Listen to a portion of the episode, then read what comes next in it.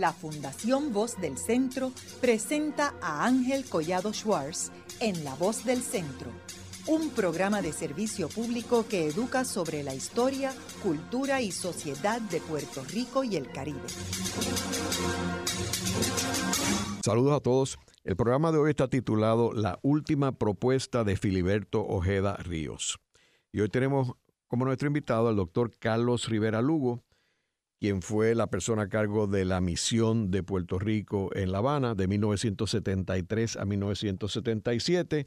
Luego fue decano de la Escuela de Derecho de la Universidad Católica de Ponce y luego decano fundador de la Escuela de Hostos, Eugenio María de Hostos eh, de Derecho.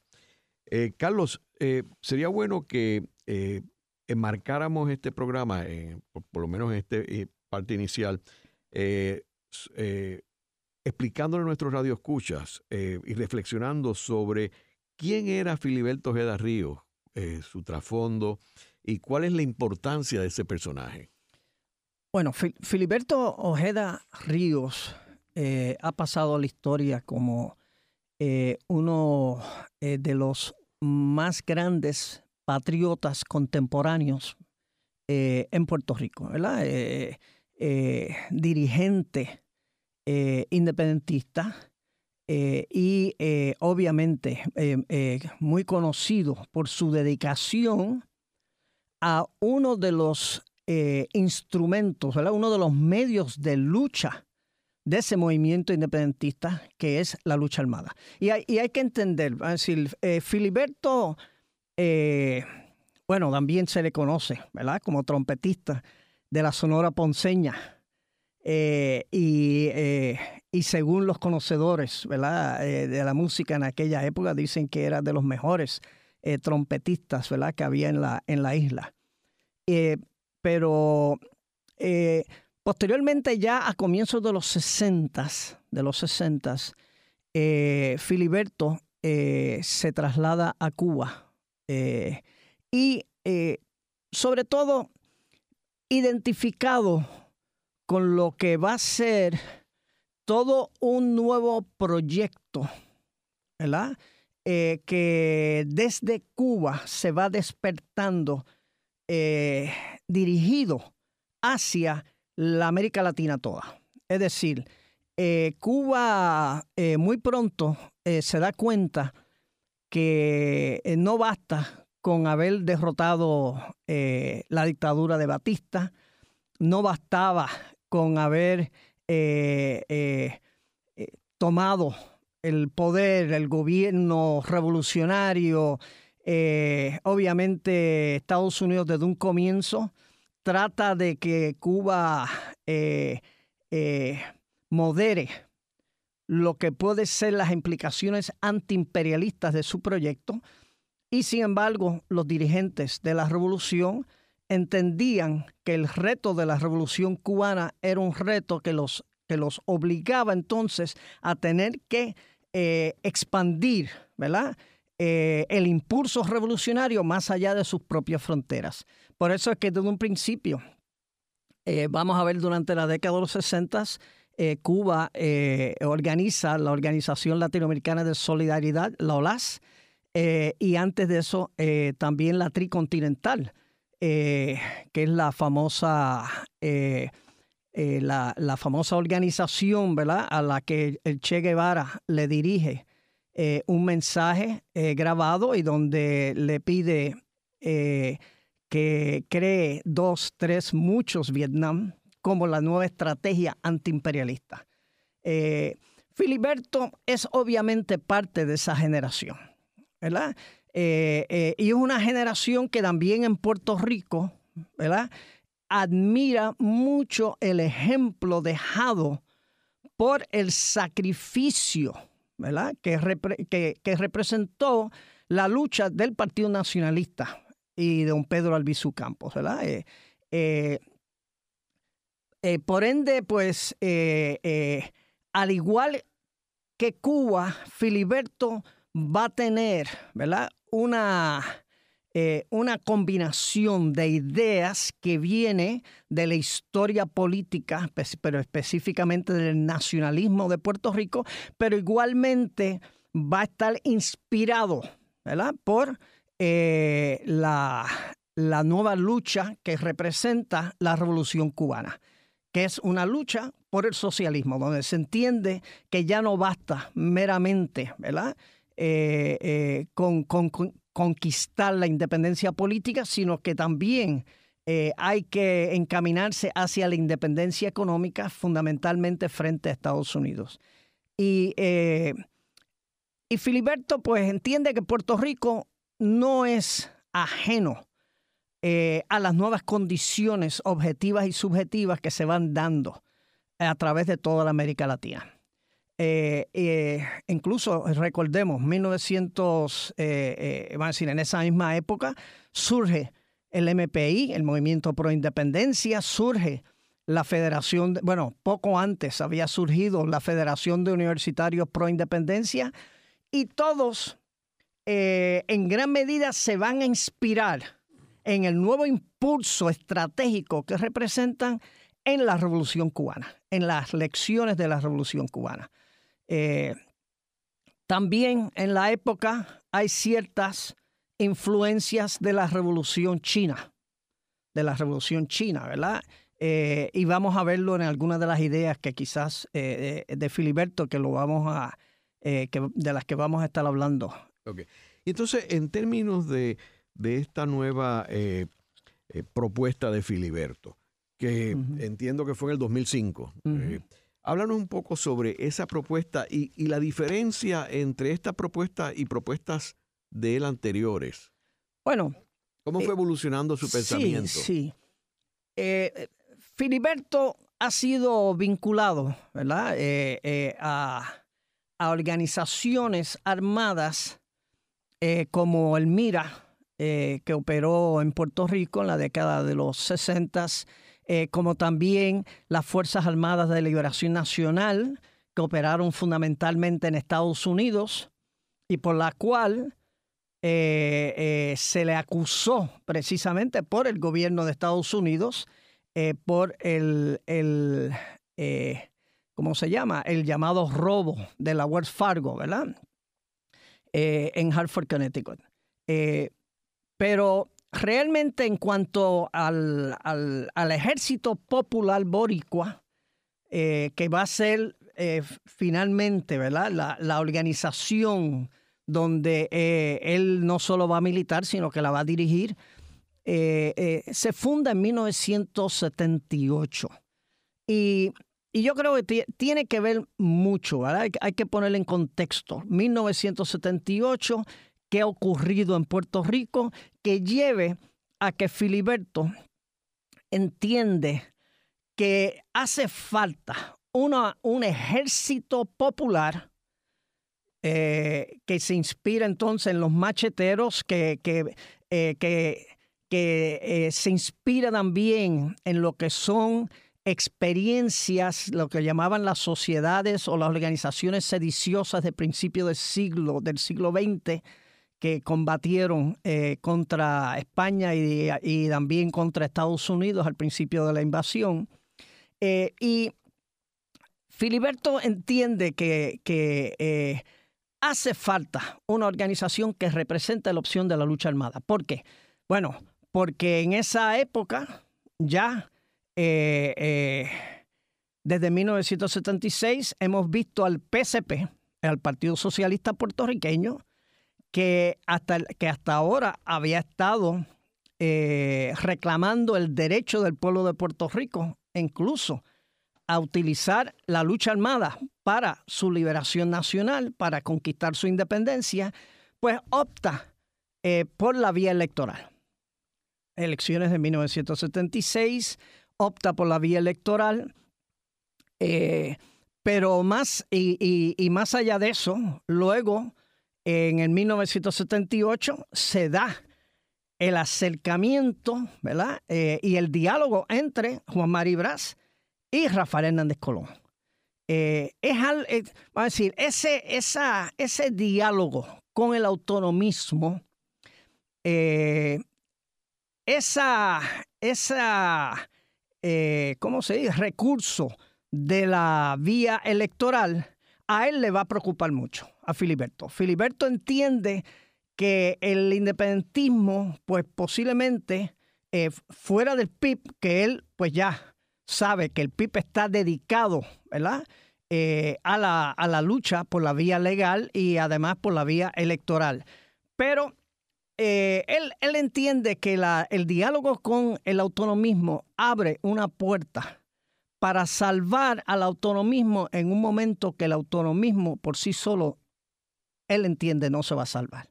Eh, que está inmerso en una crisis creciente y que el diálogo con el independentismo, el diálogo con Maribras, con el PSP, pues eh, lo que puede es, darle vida artificial al autonomismo por un tiempo adicional.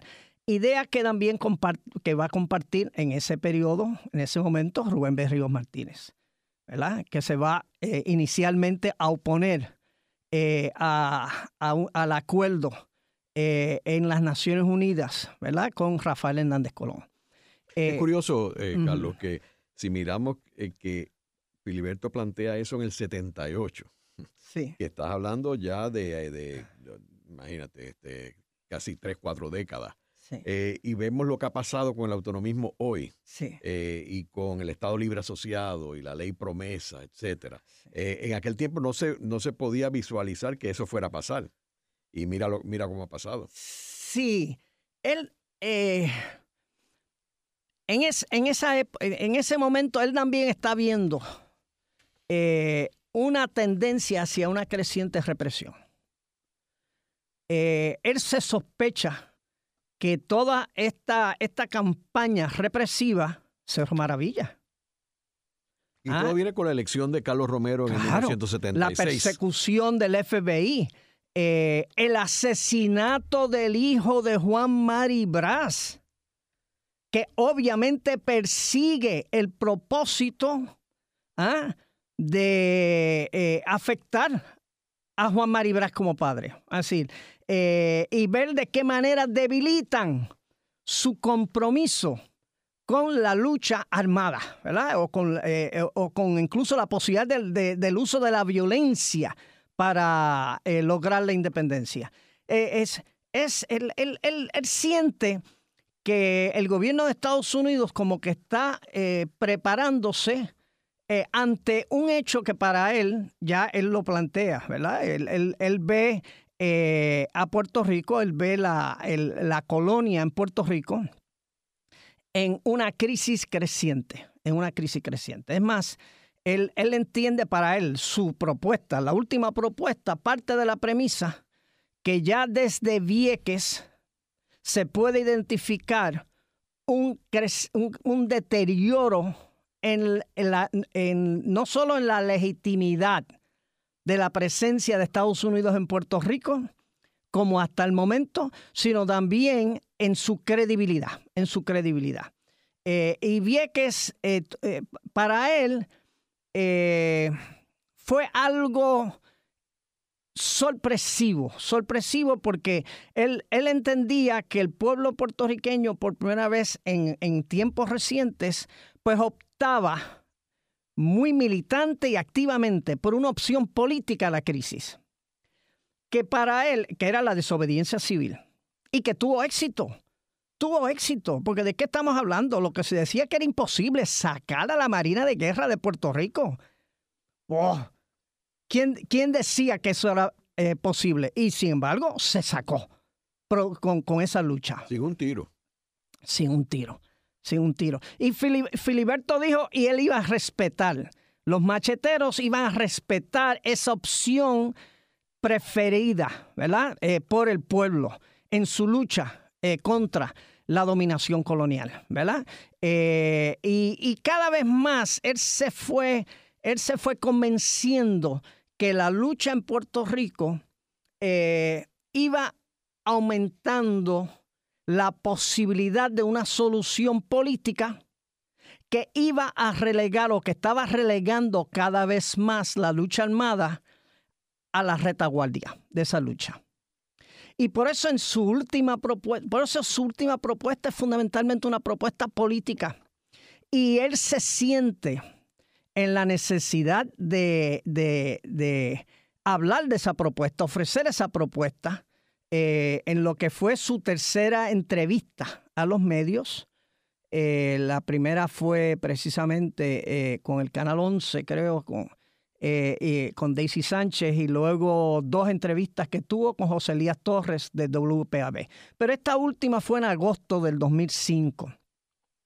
Y Filiberto le decía a José Elías en preparación a la entrevista que él sentía una gran urgencia, una gran urgencia, eh, porque eh, en, realizar esta propuesta política.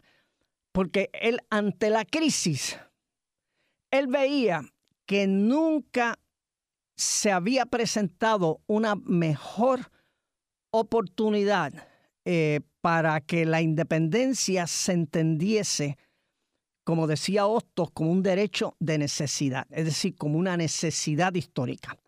Pues por primera vez sentía él que la soberanía eh, cada vez más se iba vislumbrando como el instrumento que necesitaba el pueblo de Puerto Rico para salir de la crisis creciente.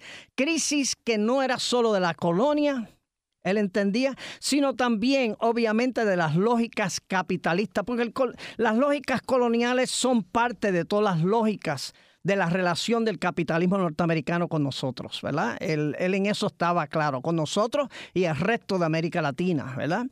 Eh, y, en, ese sentido, él, él, él lamentaba que él estuviera obligado a la clandestinidad en un momento donde hacía falta entonces eh, eh, participar políticamente y sobre todo porque ante esa crisis él se lamentaba de la ausencia de una oposición política que tuviese la capacidad para aprovecharla y llevar a Puerto Rico hacia su independencia. Él, eh, él entendía que la, eh, que la independencia en ese sentido no solo era una necesidad, eh, sino que si no se lograba cuajar como, una, como un proyecto histórico, era por fundamentalmente eh, varios factores. Uno, la falta de unión de los, de los independentistas, que el mismo 23 de septiembre del 2005, el mismo día que el FBI a él lo asesina, él eh, envía un mensaje al grito de Lares donde, entre otras cosas, recrimina al independentismo por el tirijala que hay entre ellos, ¿verdad? Eh, eh, y por esa desunión. recordemos, que fue el grito de Lares, donde el PIB desarrolló una campaña a Lares sin los populares. Eh, sin los populares se refería a los independentistas que habían votado mixto a favor de Aníbal Acevedo Vila para derrotar a Pedro Rosselló en las elecciones anteriores, ¿verdad? En las elecciones generales anteriores. Filiberto entendía que eso era nefasto, que el independentismo tenía que respetarse tenía que respetar sus diferencias tácticas, que lo más que se podía requerir era que estratégicamente se estuviera de acuerdo con lo que era el fin, con lo que era el fin, que es la independencia, pero que no nos podíamos estar atacando, ¿verdad? Y, ahí es donde está, yo digo, la influencia esta de Mao Zedong, que siempre eh, decía, ¿verdad? Que eh, eh, hay a las contradicciones en el seno del pueblo a las contradicciones en el seno del mismo movimiento, fuerzas populares o revolucionarios, eh, no se le puede dar el mismo trato que las contradicciones con el enemigo, que es el imperio, que es el imperio. Y él siempre insistía en eso, él siempre insistía en eso. Entonces, Filiberto entiende que hay una necesidad, eh, eh, que es la independencia, surge ante la crisis.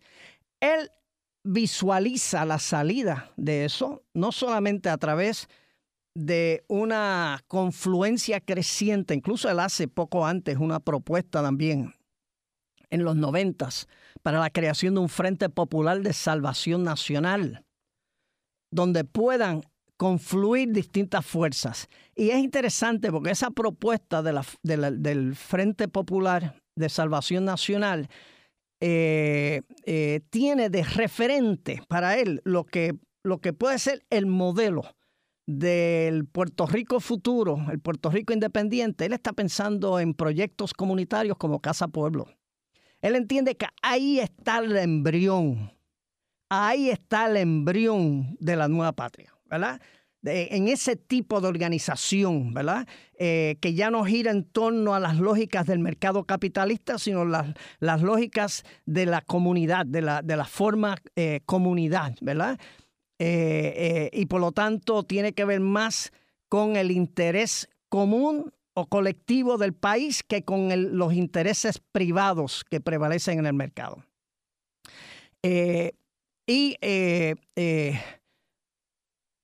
Vamos, Filiberto entiende eh, que además lo que hace viable la, posibilidad de la independencia en, esa coyuntura es el surgimiento de una serie de gobiernos progresistas en la América Latina que han retomado la agenda bolivariana, que han retomado la agenda bolivariana desde Chávez, pero no, no limitado a Chávez, porque en ese momento estaba Lula en Brasil, Kirchner en Argentina, eh, eh, posteriormente en, eh, Correa en Ecuador, y donde él siente que se están creando toda una serie de, de estrategias e instituciones nuevas que retoman el proyecto bolivariano de una América unida, donde Puerto Rico es parte y donde él entiende que el futuro de Puerto Rico está dentro de ese proyecto que se está, ese nuevo proyecto bolivariano que, está emergiendo, que está emergiendo. Y por eso es que uno ve eh, eh, eh, tanto con Chávez como posteriormente por Maduro las ofertas que va a hacer el gobierno bolivariano de Venezuela a Puerto Rico de, ayudarlo con sus necesidades energéticas. Eh, pero con las condiciones de que obviamente si le eh, eh, vende petróleo a menor precio, es con el compromiso que no es para exportar a Estados Unidos, sino solamente para el uso de Puerto Rico. O sea, Carlos, que tú dirías que Filiberto ya en esta última etapa estaba abandonando la lucha armada y sustituyéndola por eh, una lucha eh, agresiva pero pacífica, como fue el caso de Vieques, eh, de, sacar a, a la Marina de Guerra de, la isla de Vieques. ¿Tú dirías que él había, él había evolucionado a, dejar la lucha armada? No, no diría tanto, ¿verdad? Pero sí diría que obviamente la lucha armada se tornaba en algo mucho más relativo para él en esta etapa eh, él no estaba en las de desarmar los macheteros, eh, porque él, él siempre advertía que él no sabía cómo iba a ser la reacción de Estados Unidos contra este empuje, este impulso, eh, y que siempre haría falta tener una capacidad, por lo menos una capacidad para responder, incluso a cualquier campaña de represión que pudiese desarrollar Estados Unidos, como, como uno veía, eh, eh, eh, ¿cómo se dice? él incluso ya en esa época, él sabía que había una intensa, una intensa búsqueda de su persona por parte del FBI. El FBI lo, lo anunciaba. y yo no creo que sea una mera casualidad que después de esta, de que él haga esta propuesta públicamente y que se empiece a hablar de esta propuesta públicamente, que el FBI decide acabar con él. Y que no es para, y, que no, no arrestarlo. No, no, no, no, porque ya lo habían arrestado en el, en el 91, yo creo que fue, y obviamente eh, logró posteriormente escaparse. Eh, sino que deciden que lo tienen que liquidar, sobre todo porque eh, yo creo que Filiberto con esta propuesta demostró que tal vez él podría convertirse en la figura que hacía falta para sacar al independentismo del letargo, de la desmovilización generalizada que existía para ese momento. Eh, luego, especialmente luego de la liquidación del Partido Socialista puertorriqueño, que, eh, realmente pues, eh, puso al independentismo en su peor situación estratégica. Haremos una breve pausa, pero antes los invitamos a adquirir el libro Voces de la Cultura, con 25 entrevistas transmitidas en La Voz del Centro procúrelo en su librería favorita o en nuestro portal.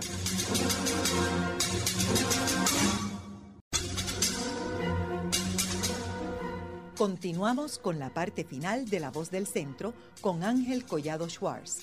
Pueden enviarnos sus comentarios a través de nuestro portal www.vozdelcentro.org.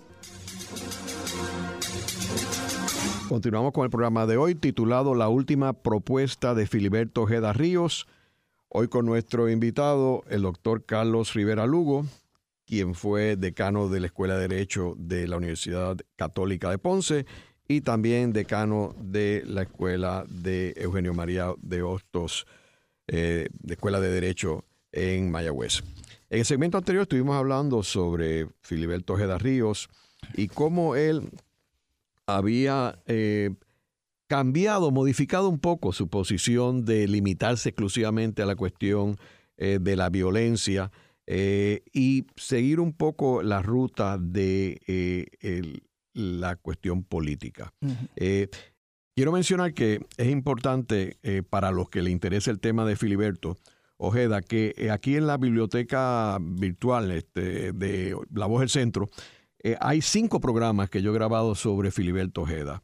Uno fue con su hermano, eh, Inocencio eh, Ojeda, otro, otros con los tres de los cuatro abogados que defendieron a Filiberto en su juicio de 1990, que son los licenciados Luis F. Camacho, Julio Eduardo Torres y Luis Abreu.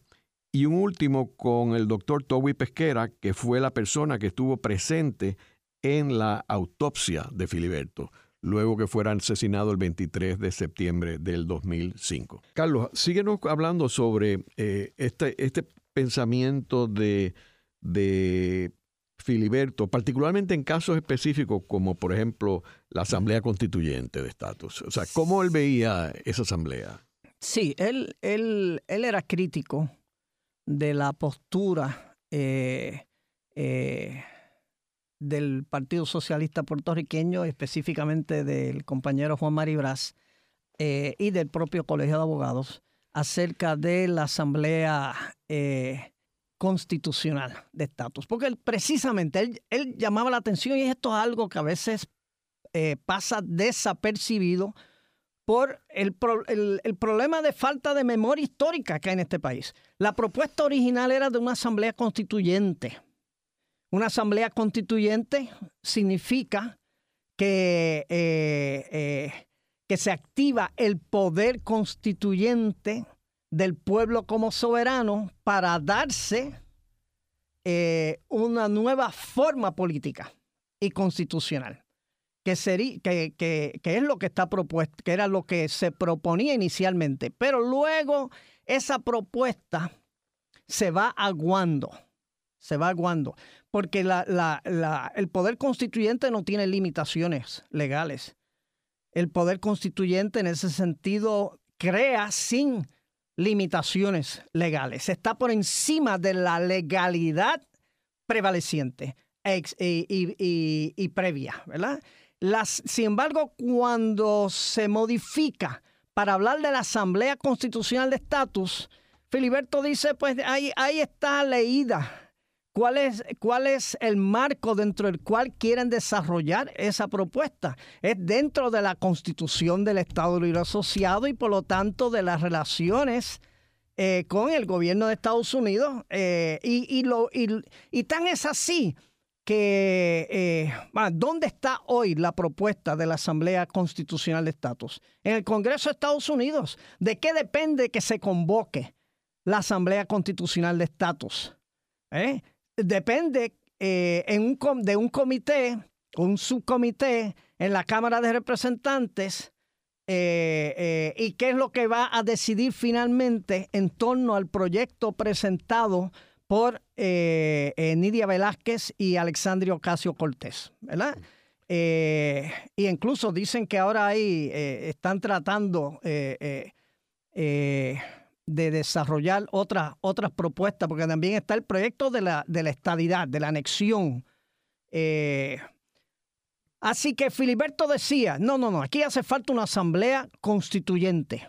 ¿Y qué significa una asamblea constituyente? Para constituir al pueblo de Puerto Rico como un pueblo soberano e independiente, que entonces, que entonces va a, en esa asamblea, a diseñar, ¿verdad? A articular lo que sería el nuevo proyecto de país y de sociedad que queremos como Puerto Rico libre. Eh, pero él dice, pero la Asamblea Constitucional de Estatus lo que pretende es reducir los problemas de Puerto Rico estrictamente a un problema de estatus. Y no es solo un problema de estatus, porque aquí puede cambiar el estatus mañana y sin embargo los problemas económicos y sociales, las desigualdades, eh, eh, etcétera, pues van a continuar igual.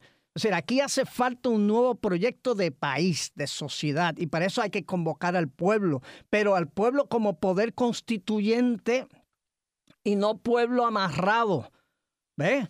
Eh, por la, cláusula territorial de Estados Unidos, donde entonces es el Congreso el que finalmente decide eh, cuál, cuál, es el alcance de esa asamblea eh, que se va a celebrar. En ese sentido, él se va a diferenciar claramente. Es la propuesta del viso. Esa era la propuesta del viso. Es que había que encaminarse hacia una asamblea constituyente de un Puerto Rico soberano e independiente. Eh, él le preocupa que también la propuesta de la Asamblea Constitucional de Estatus legitima en la práctica la anexión como una de las opciones descolonizadoras, que esa es una de las grandes contradicciones también de esa propuesta. Y por otro lado, eh, pues siempre va a estar batallando con, lo, con el Partido Popular para que no se incluya la misma colonia como una de las opciones. Como está resultando en la práctica en este momento, el propio gobierno de Biden, el, Departamento de Justicia, está pidiendo que si aquí se celebra una asamblea constituyente, eh, eh, constitucional de estatus, una de las opciones tiene que ser la misma colonia. El problema. Eh, y tercero, él, él insistía que él advertía, y además, no nos hagamos de ilusiones, los estadistas no van a aceptar entrar en una asamblea constitucional de estatus porque saben que entonces van a quedar, eh, eh, eh, ¿cómo se dice?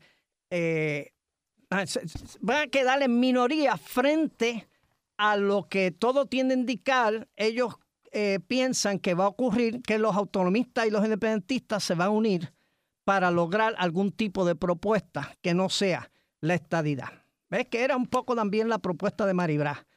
¿Ves? Que la estadidad en una asamblea constitucional de estatus siempre estaría en minoría, en minoría. Y sobre todo, eh, eh, aún no estando en minoría, eh, iba a ser tan clara la respuesta de, del Congreso de Estados Unidos a cualquier propuesta de estadidad que realmente la Asamblea Constitucional de Estatus se daría cuenta muy pronto que la anexión como tal no es viable. No es viable ¿por qué?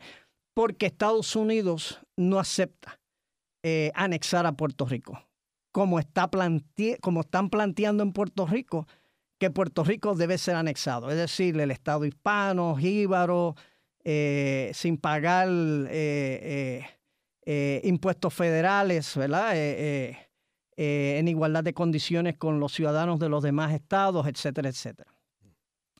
Así que ahí, ahí está su, crítica, ¿verdad? Él, él, él insiste y, es interesante. Y esto tiene mucha, eh, eh, mucha actualidad, ¿verdad? En estos momentos, mucha actualidad.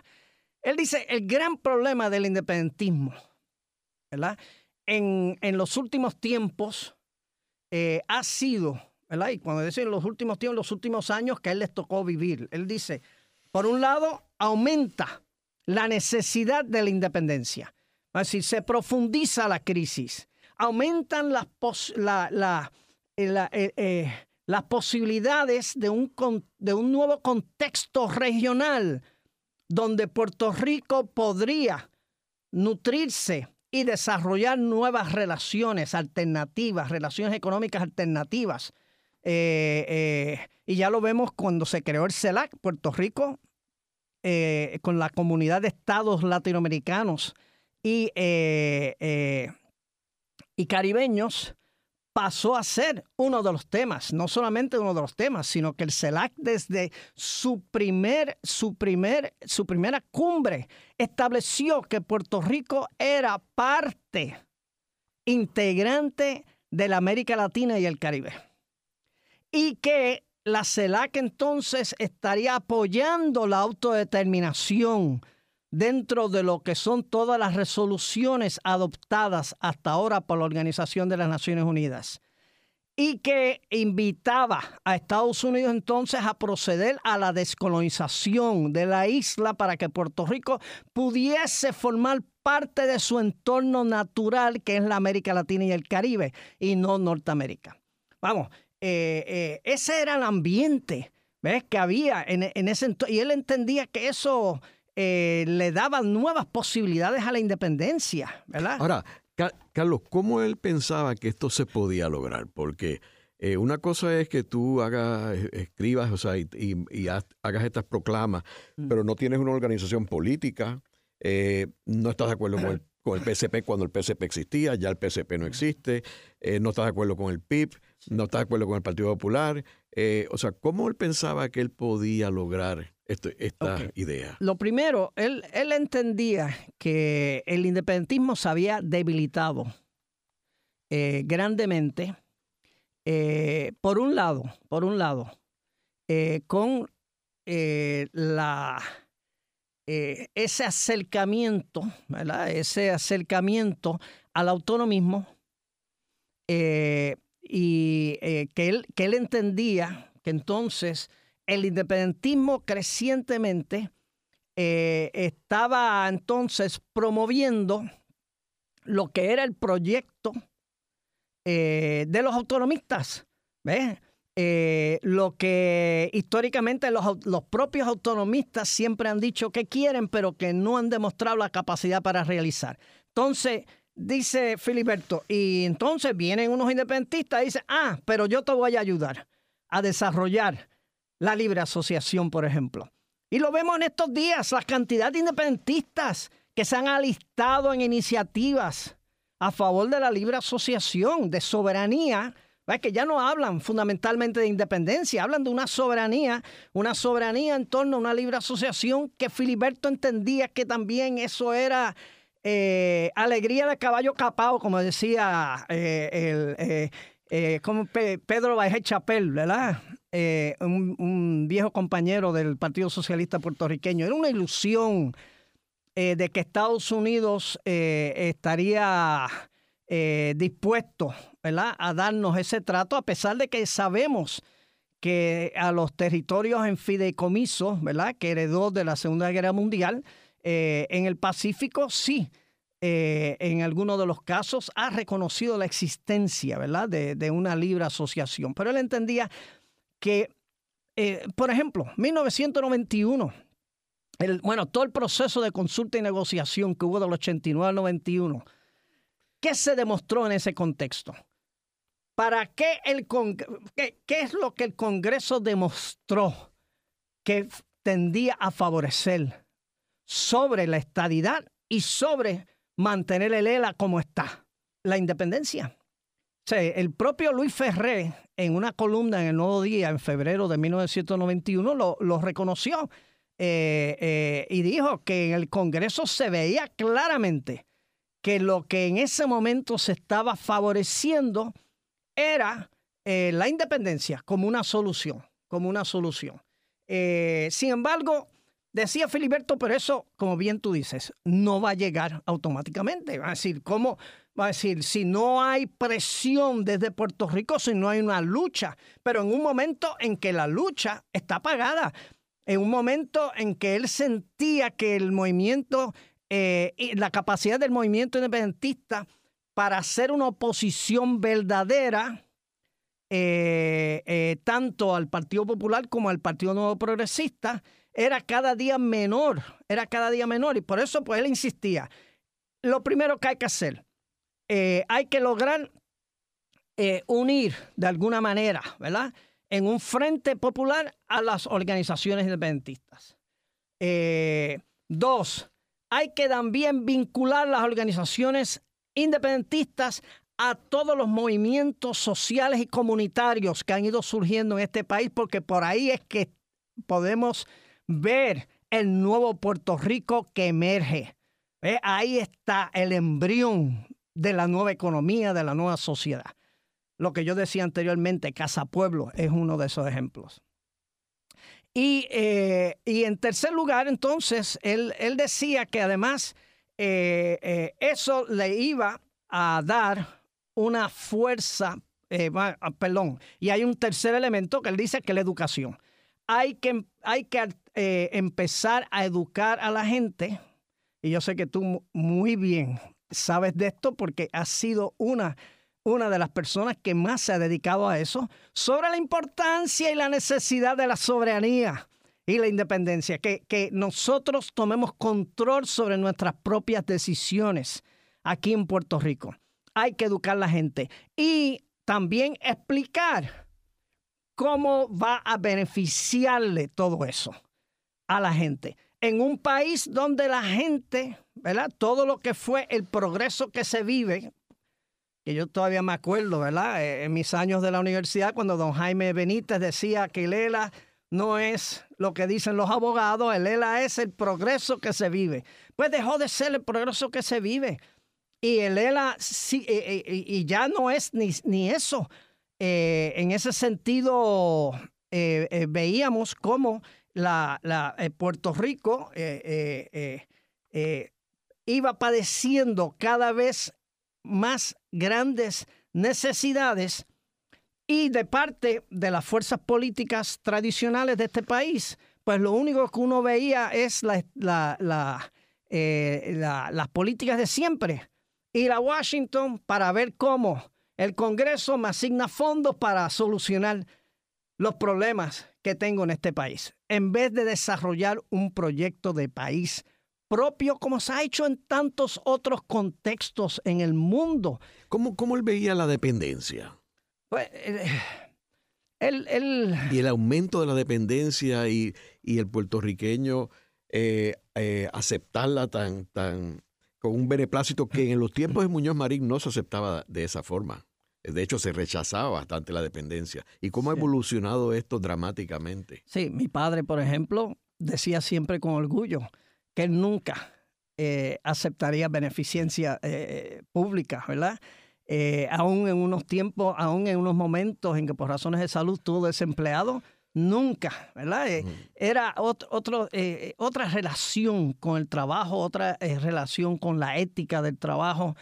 Eh, yo creo que eh, el informe Krebs eh, que, que hizo la administración de Carter tuvo mucha razón, ¿verdad? Cuando estableció que la extensión automática de toda una serie de programas de bienestar público de la guerra contra la pobreza a Puerto Rico, pues causó mucho daño, causó mucho daño, sobre todo porque llenaban un vacío sin tener una propuesta de cómo hacer ese, que ese vacío fuera el más corto posible para retomar la estrategia de que la gente siguiera progresando a partir de su trabajo, a partir del progreso material, ¿verdad? De que fuera creando, ¿verdad? Con, con sus propias manos y no dependiendo de lo que el gobierno le pudiera dar. Lo que pasa es que la, a partir de, mediados de los 70, Puerto Rico va perdiendo el motor de, su economía, de esa, de, esa, de, manos a la obra, ¿verdad? Y entonces viene toda la economía esta de la dependencia, ¿verdad? Eh, que llevó a algunos economistas incluso a decir que Puerto Rico crecientemente se estaba convirtiendo en un gueto. Elías Gutiérrez, por ejemplo, eh, hablaba de eso a menudo en ese, en ese eh, periodo. Y Filiberto entendía que todo eso, todo eso eh, fue acompañado también con una ideología.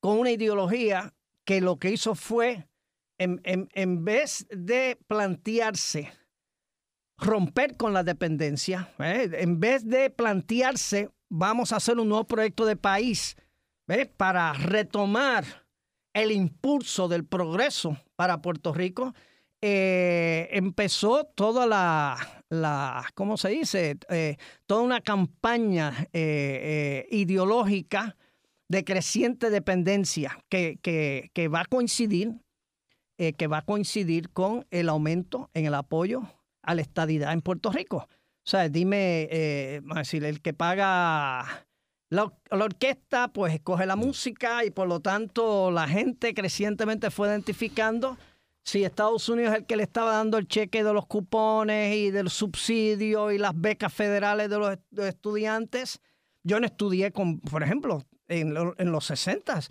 eh, uno no estudiaba con becas federales, habían becas legislativas. Puerto Rico tenía su propia capacidad de becar a sus estudiantes.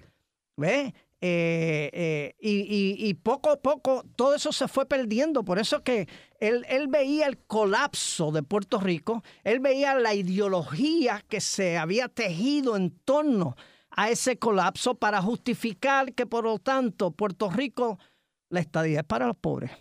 De Romero. Romero fue el que mejor le interpretó. Dice, ah, pues si vamos a ser pobres de aquí en adelante, pues eso es lo que hay que vender. Y luego viene Rosselló y empieza a vender la idea de que, bueno, no, no, nos tienen que tratar iguales a todos los demás pobres que hay en Estados mm. Unidos porque somos ciudadanos mm. norteamericanos que estamos recibiendo un trato desigual. Carlos, eh, Filiberto dejó algo escrito de, para después que muriera, o sea, porque tú mencionaste que el último mensaje fue el del grito del Ares, ¿verdad? Sí, sí, ese es el último, mensaje del, el del grito del Ares.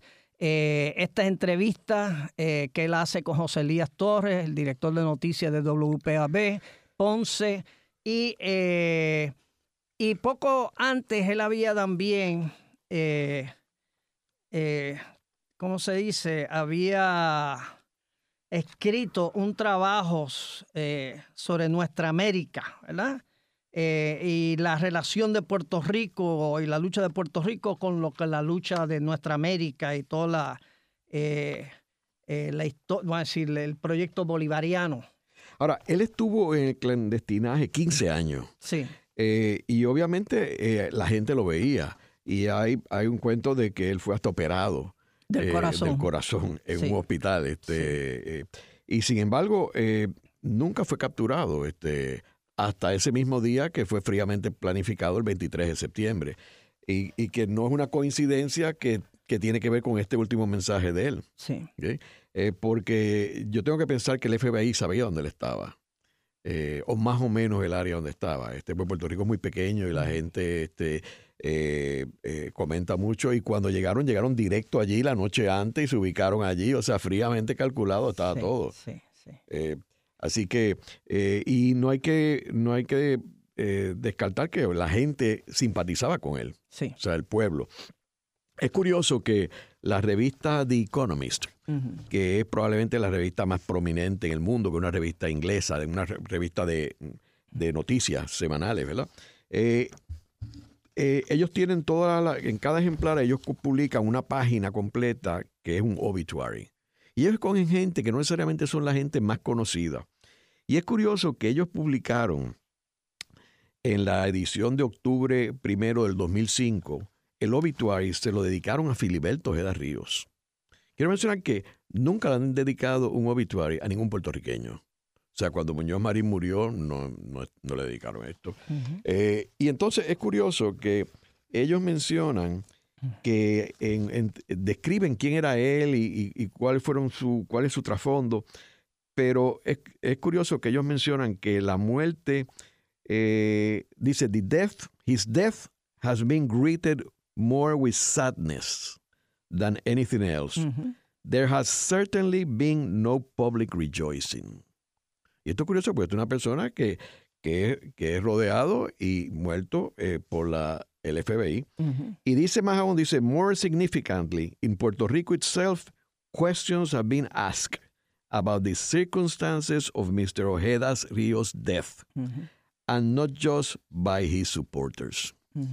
Así que en realidad aquí tenemos un personaje y hemos discutido en este programa eh, las propuestas de él, eh, más del 2005, eh, y cómo él tenía una visión holística sobre Puerto Rico y le preocupaba hacia dónde iba Puerto Rico y, y dio unas cuantas sugerencias sobre el país eh, yo les recomiendo a los que les interese el tema, hay un libro que se llama Filiberto Ojeda Río, su propuesta y su visión, que está editado por José Elías Torres, que es uno de las personas que eh, tiene un capítulo con su entrevista eh, en el libro.